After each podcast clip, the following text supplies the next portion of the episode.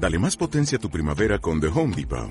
Obtén una potencia similar a la de la gasolina para podar, recortar y soplar con el sistema OnePlus de 18 voltios de Ryobi desde solo 89 dólares. Potencia para podar un tercio de un acre con una carga.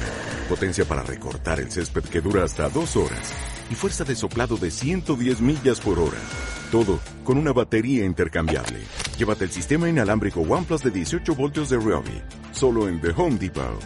Haces más. Logras más. Hola, muy buenas. Vaya lío la semana pasada con la fecha de las elecciones en Cataluña, que si el 14 de febrero, luego el 30 de mayo, luego otra vez el 14 de febrero. Lo curioso del tema es que se convocaron las elecciones para el 14 de febrero y luego se emitió un dictamen para anular esa convocatoria. Luego vino lo del Tribunal Superior de Justicia de Cataluña, pero por primera vez en España vimos un decreto para anular una convocatoria electoral. Hoy en Simple Política, ¿se pueden anular unas elecciones? Comenzamos.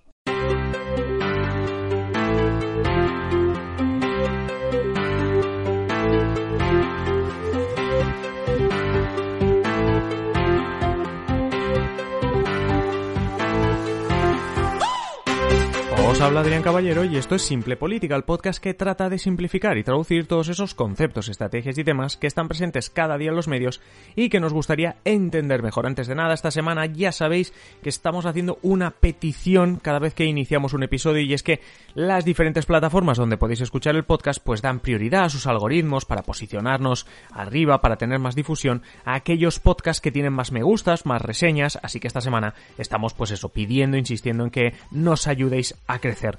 Si estás escuchando el podcast en Apple Podcast, sea de un iPhone o de un ordenador Mac, ves a la aplicación, busca Simple Política y déjanos pues una valoración de 5 estrellas y una reseña, por supuesto, si quieres. Si estás en ebooks, pues puedes valorar y dar me gusta a los episodios, lo mismo que en YouTube, que puedes suscribirte y dar me gusta a los diferentes episodios. En Spotify no hay nada de esto, así que si nos escuchas a través de Spotify, pues puedes ayudarnos yendo a YouTube, Apple Podcast, a ebooks en un momentito y dando me gusta. Y nada, muchas gracias a todos por ayudarnos a crecer y que Simple Política pues cada vez tenga más suscriptores y más gente al otro lado. Y ahora sí, vámonos a meternos en faena. Vamos a tratar este tema de, bueno, pues de las elecciones en Cataluña sobre todo, pero quiero ir más allá a hacer política ficción sobre si se podrían anular unas elecciones, pero lo vamos a hacer, como digo, con el ejemplo concreto de lo que ha pasado estos días en Cataluña, porque se puede aplicar a casi cualquier sitio desde donde escuchéis, pero dejadme que coja un caso concreto real, porque si no nos vamos a pasar todo el rato diciendo imaginaos qué, y es mejor algo concreto. Os voy a explicar rápido lo que ha pasado en Cataluña, el por qué, y ya luego os comento cómo se podría llegar a anular unas elecciones, democráticamente, claro. Eh, para lo de Cataluña, vamos a tener que tirar un poco atrás en el tiempo, hasta el momento en que Quim Torra es inhabilitado definitivamente como presidente de la Generalitat. En ese momento, el vicepresidente, Per Aragonés, asume el cargo de presidente en funciones. A su vez, como si se tratasen de unas elecciones, el presidente del Parlamento catalán, Roger Turren, busca candidato para la presidencia, porque Aragonés está en funciones, recordemos. Se abre el periodo de dos meses para encontrar candidato, pero nadie se presenta y siguiendo la ley, y en este caso el Estatuto de Cataluña, el pasado 21 de diciembre se disuelve el Parlamento catalán a través de una directriz y quedaron oficialmente convocadas las elecciones para el 14 de febrero. En este caso no se convocaron porque hubiesen pasado los cuatro años de legislatura, sino porque hay un artículo del Estatut, el 67.3, que dice que si no hay un candidato que obtenga la presidencia de la Generalitat, hay que disolver el Parlamento e irse a elecciones. Normalmente se usa cuando, pues lo típico, tras unas elecciones no hay un candidato, lo de la investidura que no sale, que eso lo hemos visto mucho en la política española, pero sirve igual para este caso, y se aplicó en este caso. Bueno, pues antes de Navidad ya tenemos convocadas las elecciones catalanas. Eso sí, polémica servida. ¿De verdad la, pandemia estará como para ir a votar el 14 de febrero? Así llegamos a después de Reyes, cuando el gobierno catalán saca otro decreto que anula el primer decreto que convocaba las elecciones el 14 de febrero y que directamente las convoca para el 30 de mayo. Aquí la clave era el consenso que había de todos los partidos, porque si no esto no sale adelante, excepto el PSC, todos lo vieron bien o no pusieron demasiadas objeciones. Entonces, nueva fecha, 30 de mayo. Solo hay un problema.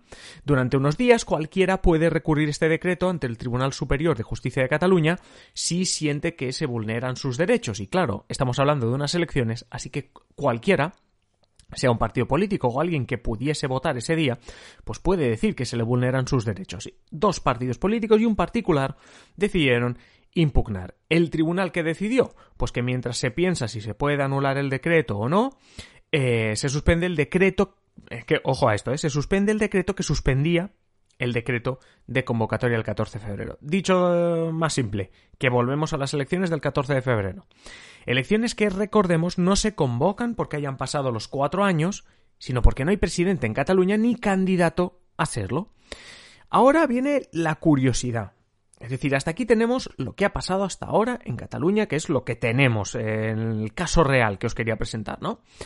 Esto digamos que no es anular unas elecciones, porque se proponía otra fecha, la del 30 de mayo, pero viene la política ficción. ¿Se podrían anular unas elecciones?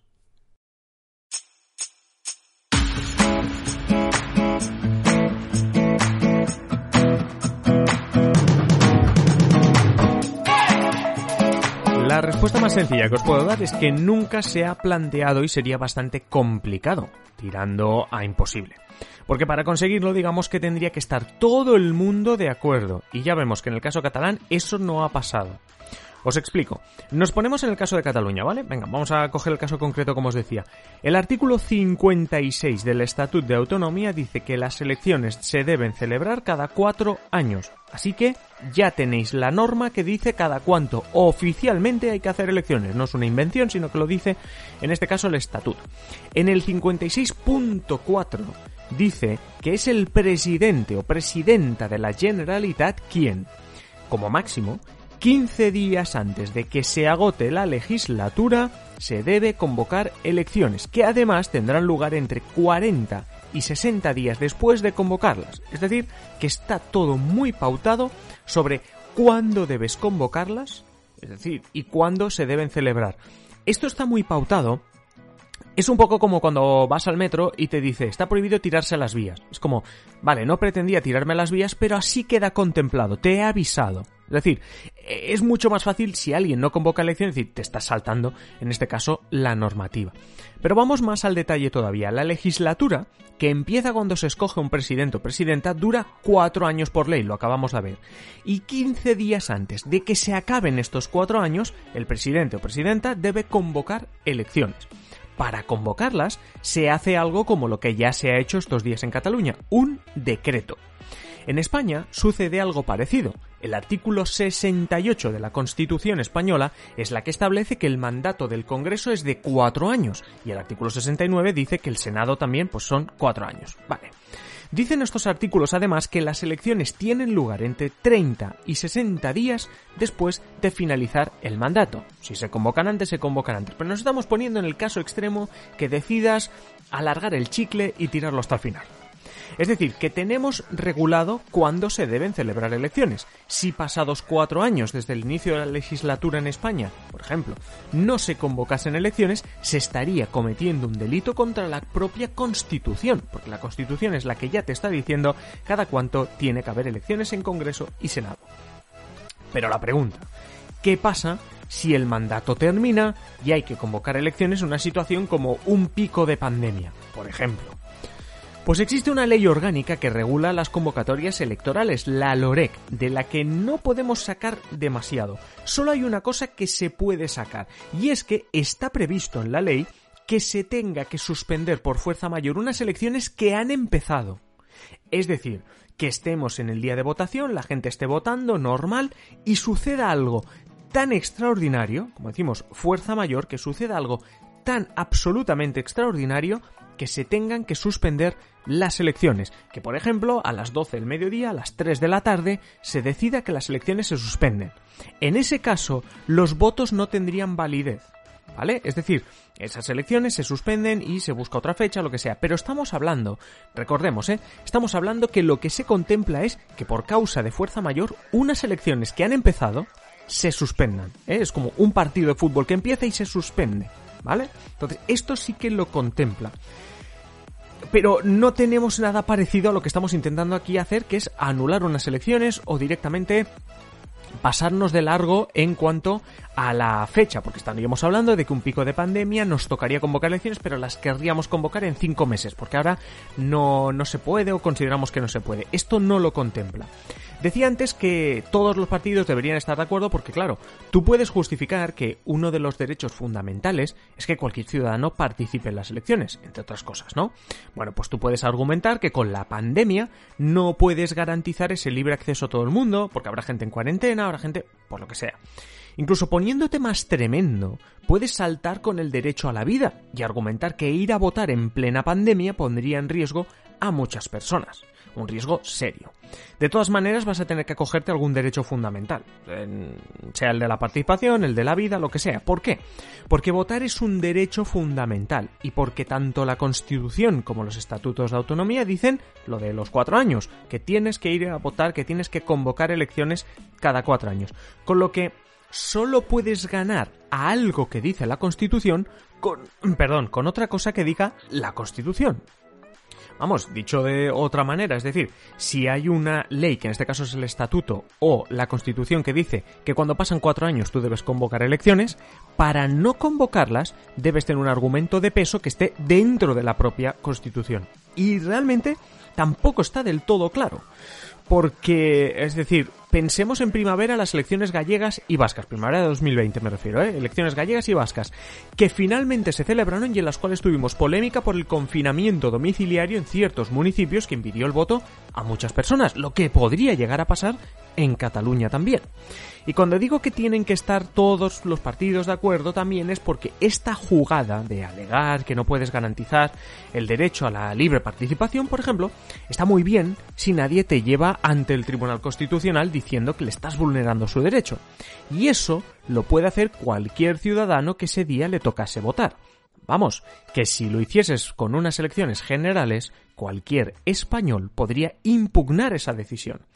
Incluso si todos los partidos del Congreso estuviesen a favor de aplazar las elecciones, eso nos garantía de que la estrategia vaya a salir bien.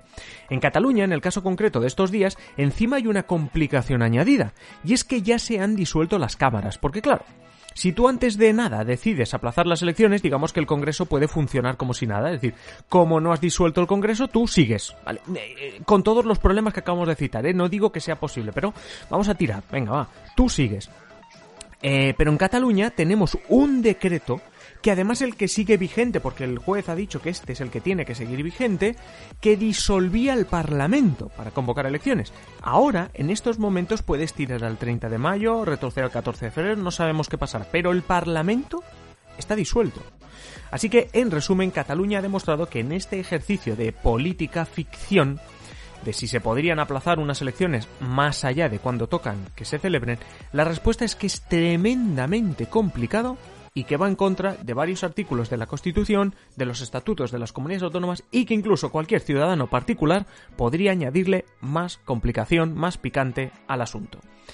Terminamos, como siempre, con una pregunta. ¿Qué pensáis vosotros? ¿Crees que deberían aplazarse las elecciones durante estos meses de pandemia hasta que la población esté vacunada? ¿Sí o no? Déjanos tus comentarios, tus impresiones en ebooks, en YouTube o en adriancaballero.net barra contactar.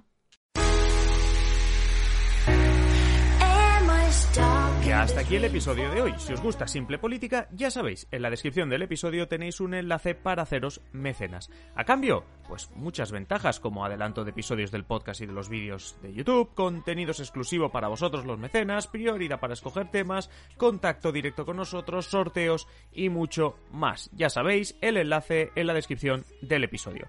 Y nada más ahora sí, manteneros siempre informados y nos escuchamos en el siguiente episodio. Un saludo y que paséis feliz día.